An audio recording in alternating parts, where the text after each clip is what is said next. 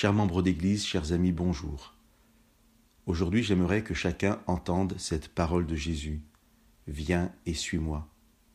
Nous trouvons souvent cette parole dans les évangiles, et c'est souvent lors d'une première rencontre entre une personne et Jésus, où la personne va abandonner ce qu'elle est, une vie sans Dieu, pour être sur le chemin de Jésus. Souvent, c'est un temps de joie parce que cette présence de Dieu nous amène à abandonner des choses qui ne sont pas bien, à être dans un temps de repentance. Et on est dans la joie simplement de connaître Jésus et de le suivre. Au chapitre 21 de l'évangile de Jean, Jésus adresse cette parole à Pierre, et nous sommes dans un tout autre contexte. Pierre connaît très bien Jésus, il a été son disciple pendant plus de trois ans, ce ce qui veut dire qu'il a entendu son enseignement, qu'il a vu les miracles de Jésus, qu'il en a bénéficié, qu'il connaît déjà le pardon de Dieu. Et pourtant Pierre a renié Jésus trois fois.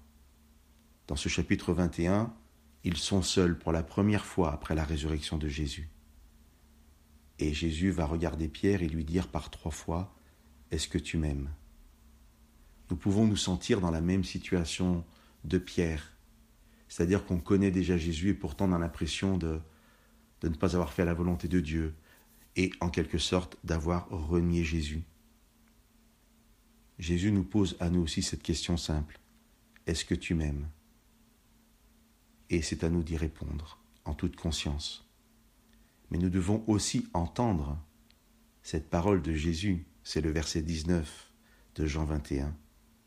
Après avoir ainsi parlé, Jésus lui dit, Suis-moi que nous puissions, quel que soit notre état, dire à Dieu que nous l'aimons et le suivre pour être sur son chemin, faire sa volonté. Que Dieu vous bénisse. Amen.